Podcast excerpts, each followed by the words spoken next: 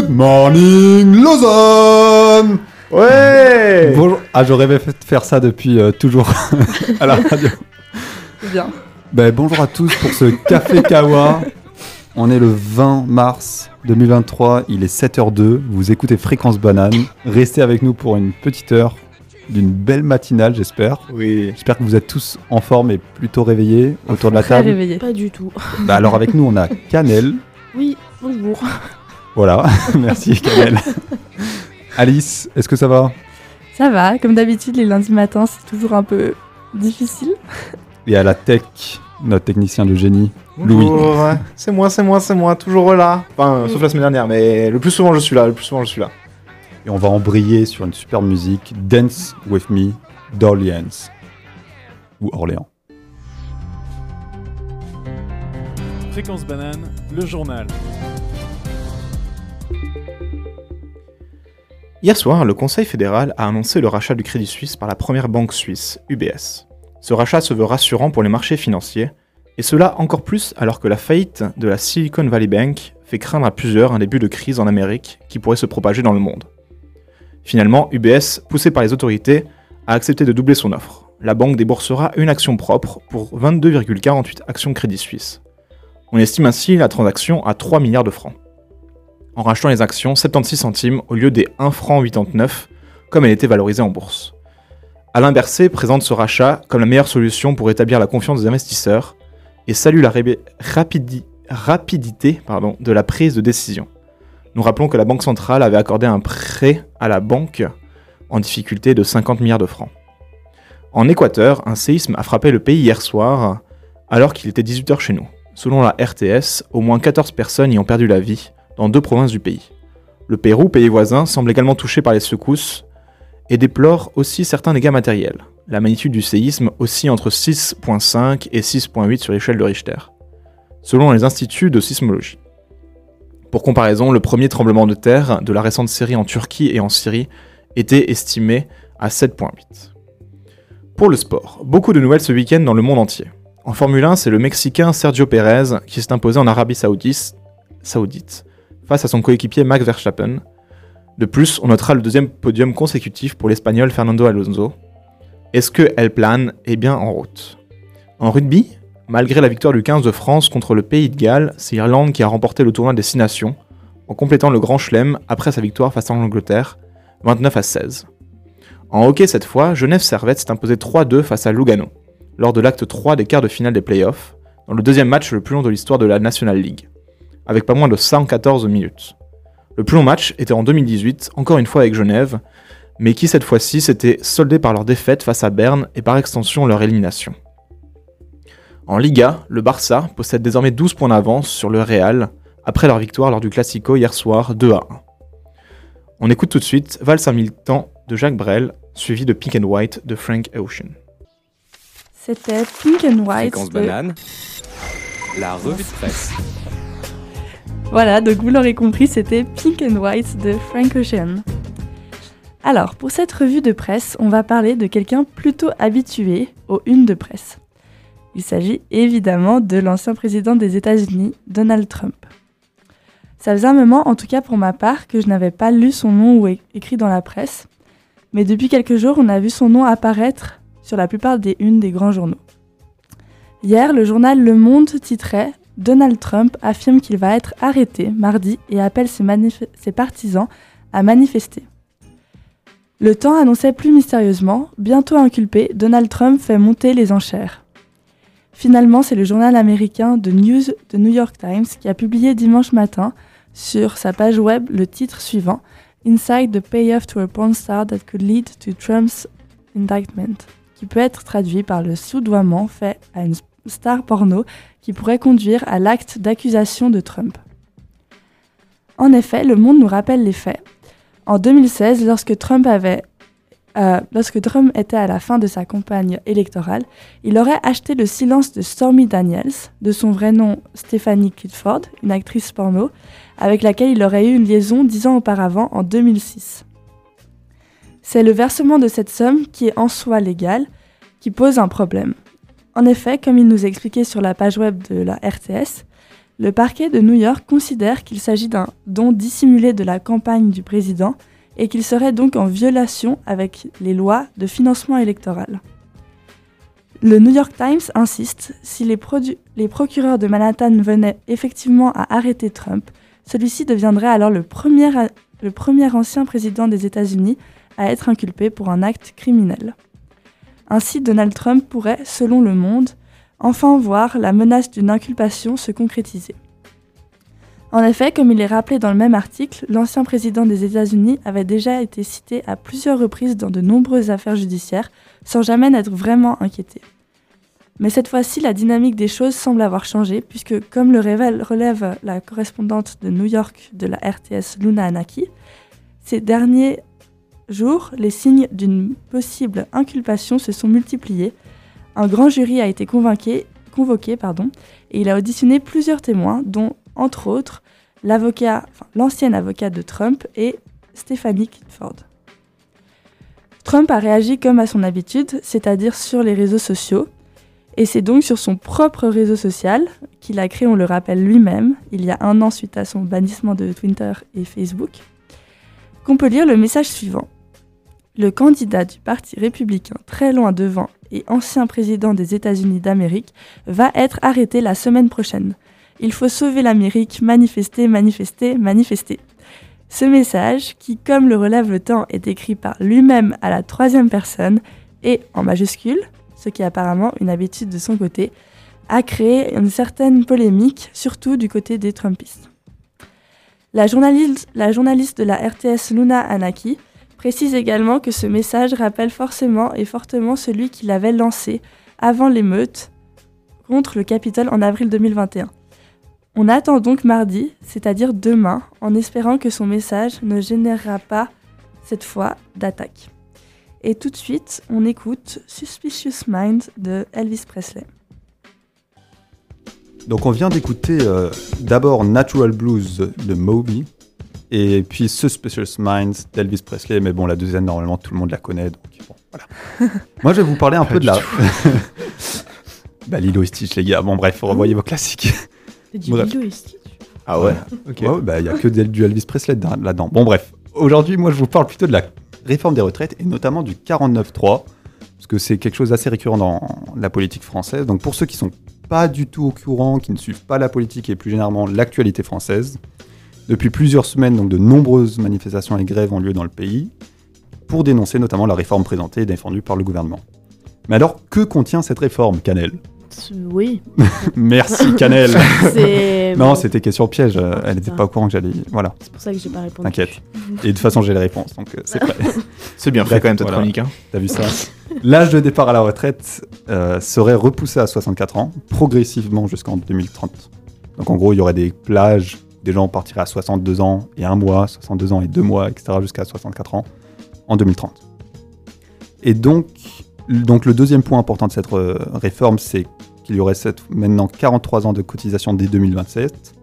Alors en fait, l'ancienne réforme des retraites prévoyait déjà ces 43 ans de cotisation, mais à partir de 2035. Donc ils vont demander aux gens de, pardon, ils vont demander aux gens de payer plus plus tôt. Voilà. Et la retraite minimum sera à 85% du SMIC net, mais attention, que pour les artisans, commerçants et salariés, à partir de septembre 2023. Donc le gouvernement, pour défendre leur réforme, avec des arguments, ils vont la défendre avec des arguments économiques. Et en fait, il s'agirait d'équilibrer les retraites et ainsi de sauver, le mot est assez fort, hein, le système des retraites. Et bon, clairement, ce raisonnement, il est carrément contesté, parce que les prévisions prévoient que le système des retraites sera économiquement stable d'ici quelques décennies. Donc beaucoup de gens ne comprennent pas pourquoi on ne peut pas continuer avec un système qui a marché longtemps, et quitte à payer le déficit euh, d'ici là. Et donc pour l'opposition, cette réforme cherche juste à faire des économies injustifiées, parce que le gouvernement est incapable de faire des économies autre part, ou bien de trouver de nouvelles recettes autre part. Et le grand problème de cette réforme, vous l'aurez tous deviné, c'est évidemment l'âge de la retraite qui est décalé de deux ans, Mhm. donc euh, ça, c'est considéré comme euh, clairement injuste. Bref, ça, c'était un peu le topo avant l'annonce du 49.3 ce jeudi 16 mars 2023. Alors, est-ce que vous savez ce que c'est le 49.3 Pas du tout. À peu près. À peu Ouais. près. Alors, on a Ah bah. tous, on a tous normalement l'idée euh, un peu dictatoriale euh, d'un président qui impose sa loi. Ouais, c'est ça. ouais. Voilà. Bah, moi, je trouve que c'est Alors, il il y, a un peu de vrai là-dedans, hein, mais je trouve que c'est un peu triste de limiter ça à ça parce que ça montre un peu la France comme un pays qui pourrait être une dictature alors que c'est beaucoup plus compliqué. Bon, déjà, cette annonce hein, du 49.3, elle va déclencher de nombreuses manifestations qui n'étaient pas du tout prévues le soir même, ainsi que de nombreuses manifestations ce week-end qui ont mené à de nombreux heurts avec la police et donc euh, des arrestations.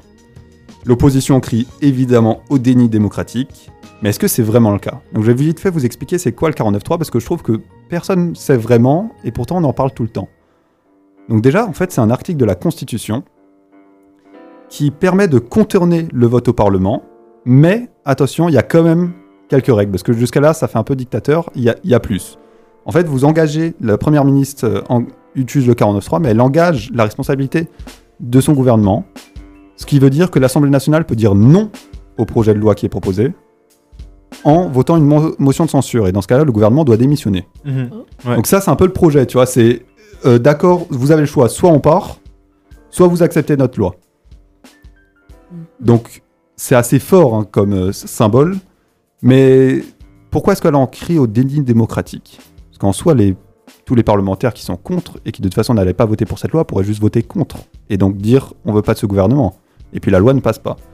Il y a beaucoup de gens qui pensent que c'est juste un manque de courage. Le problème, c'est que si euh, le Parlement vote une motion de censure, le président peut derrière dissoudre l'Assemblée nationale et demander à revoter. Et donc il y a beaucoup de parlementaires qui pourraient perdre leur travail. voilà, c'est peut-être aussi simple que ça, le déni démocratique, c'est peut-être aussi juste des parlementaires qui n'ont pas le courage de voter une motion de censure parce qu'ils veulent garder leur travail, parce que l'air de rien, je crois que le salaire c'est à peu près 8000 euros par mois, Ouais, c'est sympa. il y a ouais. des be- beaux avantages qui vont avec. Euh, le travail, c'est- c'est pas forcément toujours très très dur pour certains. Donc il y a un vrai manque de courage, voilà. Donc moi, quand on me dit euh, délit démocratique, Macron c'est un dictateur, tout ça, bah, j'ai un peu envie de leur dire, bah il suffit de voter non, et puis ça passe pas. Ouais. Euh, au lieu de l'imposer. Tu N'empêche- dénonces aujourd'hui. hein. Hmm tu dénonces aujourd'hui. Ouais, mais moi je suis carrément contre la réforme personnellement, hein, faut pas du tout croire. Mais n'empêche que je trouve que les arguments, euh, c'est pas démocratique, tout ça, c'est un peu nul. Ok, Euh, on pourrait faire vraiment mieux. Ouais. Par contre, il y a bien une chose qui défendent, et c'est vrai, hein, c'est qu'en fait, cette réforme, elle empêche de discuter plus longtemps au Parlement, d'apporter des changements à la loi, tout ça. Donc il y a vraiment aussi un côté, euh, on arrête le débat et maintenant vous votez euh, pour ou contre.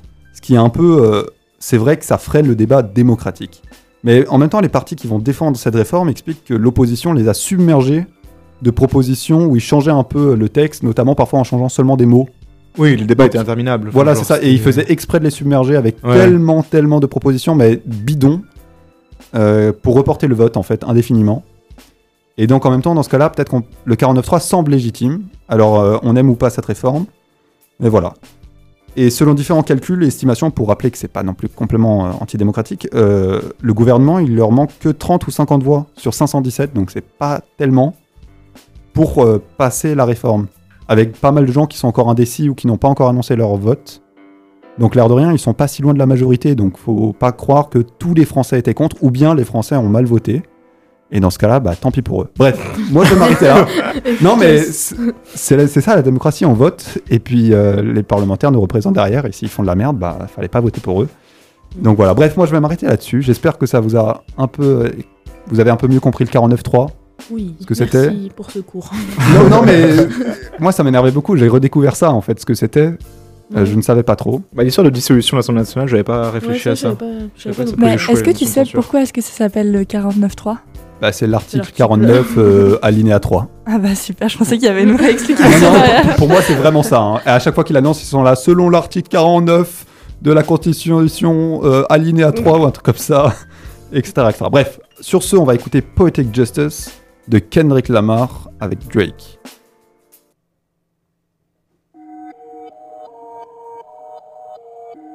C'était Watch the World Burn de Falling in Reverse.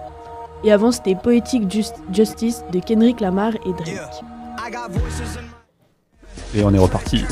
ah là là, la vie dada.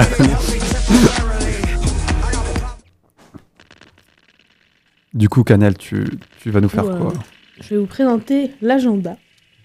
The Agenda. Tout à fait. C'est parti. Qu'est-ce qui se passe cette semaine? Eh ben, à commencer par ce soir, donc euh, le 20 mars, on a une projection du film La Rumeur au Vortex. Et aussi, à 20h30 à SAT, donc le bar de l'EPFL, on a une jam. Et l'ouverture sera faite par Angelo. Après, euh, du 24 au 26 mars, on a le Too Short Film Con- Contest qui se passe par équipe de 5. Et on a 48 heures pour écrire, tourner, monter un court métrage de 5 minutes. Et il y a 1000 euros à la clé. Donc si vous avez euh, euh, l'âme artistique, n'hésitez pas. Après, du 20 euh, le 27 mars, on a un workshop origami organisé par l'Artépoli qui sera à 18h30 en CM010, toujours à l'EPFL. Ensuite, le 23 et 28 mars, on a l'association GNU, GNU, je sais pas comment ça se prononce, qui va nous faire découvrir les logiciels libres et expliquer des supports techniques pour JIT ou JIT, je sais pas non plus comment ça se prononce, Linux et autres.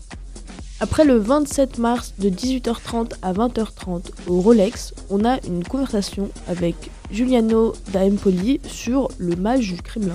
Petite conférence, si ça vous Et intéresse. j'y vais. Elle est incroyable. C'est- Ah ouais un bon bouquin, b- bon bouquin, lisez-le. Vraiment, c'est bien. Bah, merci euh, d'avoir vendu le truc. Après le 30 mars, on a euh, le retour de ma thèse en 180 secondes. C'est à 18h au Rolex. 14 doctorants qui vont nous présenter bah, leur thèse du coup. Et c'est euh, la 7ème édition de la finale. Ensuite, le 20 et le 29 mars, on a un atelier d'écriture sur le thème de la colère, organisé par Mathilde Morel, qui est une comédienne et metteuse en scène. Ça se passera au foyer de la Grange. Et puis ce week-end, c'est le retour du Bananaton. Il y en a un deuxième d'organisé, c'est donc du 24 au 25 mars, de midi à midi cette fois-ci. N'hésitez pas à écouter. Et euh, les midis, on a toujours les interviews qui sont faites euh, des différentes associations. Ce midi, ce sera le Cœur Uni le PFL et le Cabanon. Et donc on enchaîne euh, avec la musique Mago Brain de Funkadek. Je crois que j'ai très mal prononcé. Funkadelic. Ah, merci. Je me disais, ça sonne pas euh, comme ce qu'il dit. C'était mm, Funkadeya. Avec. Ma- Personne n'arrive à le lire. en plus, il en dit tout. Excusez-moi. hein. Funkadelic avec Maggot Brain. Bon, on, on va peut-être vous parler d'un truc pas hyper fun pour terminer cette émission, mais assez importante, et qu'on a oublié de vous, vous donner comme information. Euh, Xi Jinping euh, est en visite à Moscou. Euh, le président chinois. Ouais, donc. depuis aujourd'hui, ouais, depuis ce matin, hein, rien. voilà. Et euh, il y restera jusqu'au 22 mars, Oh. donc deux jours. Ah oui, je veux dire. Donc c'est bientôt. Et euh, voilà, bah, moi je trouve que ça fait peut-être pas peur, mais un peu. Alors il dit qu'il y va pour négocier la paix. Après, ouais, que j'ai entendu, il voulait être. euh, il, veut être médiateur, il veut C'est quand ça, même aller ouais. ensuite en Ukraine. C'est Ah. prévu le voyage en Ukraine euh, par la suite. Ah ouais Juste médiateur. après le 22 mars. Ouais. Mais il y a quand même des. ouais, bah je sais pas si c'est tout. Il monte dans un avion et il va en Ukraine. Mais c'est vraiment prévu, euh, c'était euh, c'était dans le planning. Il Mais pense par- euh, écologie, il se dit euh, je vais faire mon avion euh, direct. euh, Oui, bon, la Chine et l'écologie, euh, c'est peut-être pas leur plus grande préoccupation. mais... Effectivement. Bref, non mais et en fait euh, certaines personnes ont un peu peur qu'il y va et qu'il négocie des ventes d'armes, parce que la Chine jusqu'à maintenant avait refusé de faire, Ah. de leur livrer des armes, et il y a certaines personnes qui ont peur que c'est un peu ce qui se cache derrière. Donc euh, on verra. Moi ce qui me fait un peu plus peur c'est que la Suisse a perdu un peu son rôle de médiateur pour la paix qu'elle a longtemps eu, euh, Mhm. notamment aussi dans les conflits dans le Moyen-Orient. Bah, c'est plus la Suisse qui a réglé les conflits dernièrement, c'était plutôt la Chine. Ah. Donc je sais pas ce que vous en pensez, moi je trouve ça un peu dommage de perdre ça à la Chine qui est quand même une superpuissance qui a ses propres intérêts, alors que la Suisse c'était peut-être plus sympa, non? Euh, Surtout, je sais pas trop comment est-ce que les Chinois justifient ça. hein. Euh, enfin, le- leur neutralité. Moi, euh. j'avoue. Ça, J'étais pas au courant. euh. Bah, t'as pas forcément besoin d'être neutre pour euh, régler un C'est truc. ça. Aussi. Bah, Mais c'est mieux quand un même, peu non? quand même. Oui, mais comme la Chine veut surtout réussir à faire son business, avoir les voies de commerce, tout ça ouvertes. Ouais, justement, Après, du genre- coup, c'est pas. euh, Oui, mais en gros, elle dit aux gens, bah, si vous ouvrez pas vos, si vous faites pas la paix pour qu'on puisse faire du business. c'est comme ça que je le vois. hein. J'ai du mal à comprendre trop euh, comment la Chine peut s'imposer comme médiateur. Et en tout cas, la Suisse n'y arrive plus. Donc, je sais pas ce que ça vous inspire, surtout quand on sait. euh, notre essence de Suisse, on est détruite si on n'a plus la neutralité, Bah, après, la neutralité, vous l'avez perdu aussi avec l'Ukraine. Oui, Enfin, le gouvernement est quand même, euh, comment on est prononcé en faveur du, du pays ukrainien agressé et envahi, quoi. Ouais, ils refusent quand même euh, toute forme de livraison d'armes vers la. Euh, Vers récemment, là, ils en parlaient un peu quand même. Ils en parlaient. Il y un débat, il un débat a, il y a et eu un vrai mais- débat, mais ouais. pour l'instant, Oui, ça n'a toujours pas été fait. Mais on est Ouais. quand même neutre. on Par- en par rapport à cette mais question, euh, là. on est- Je sais pas si vous êtes neutre. Non, je trouve pas que vous soyez neutre.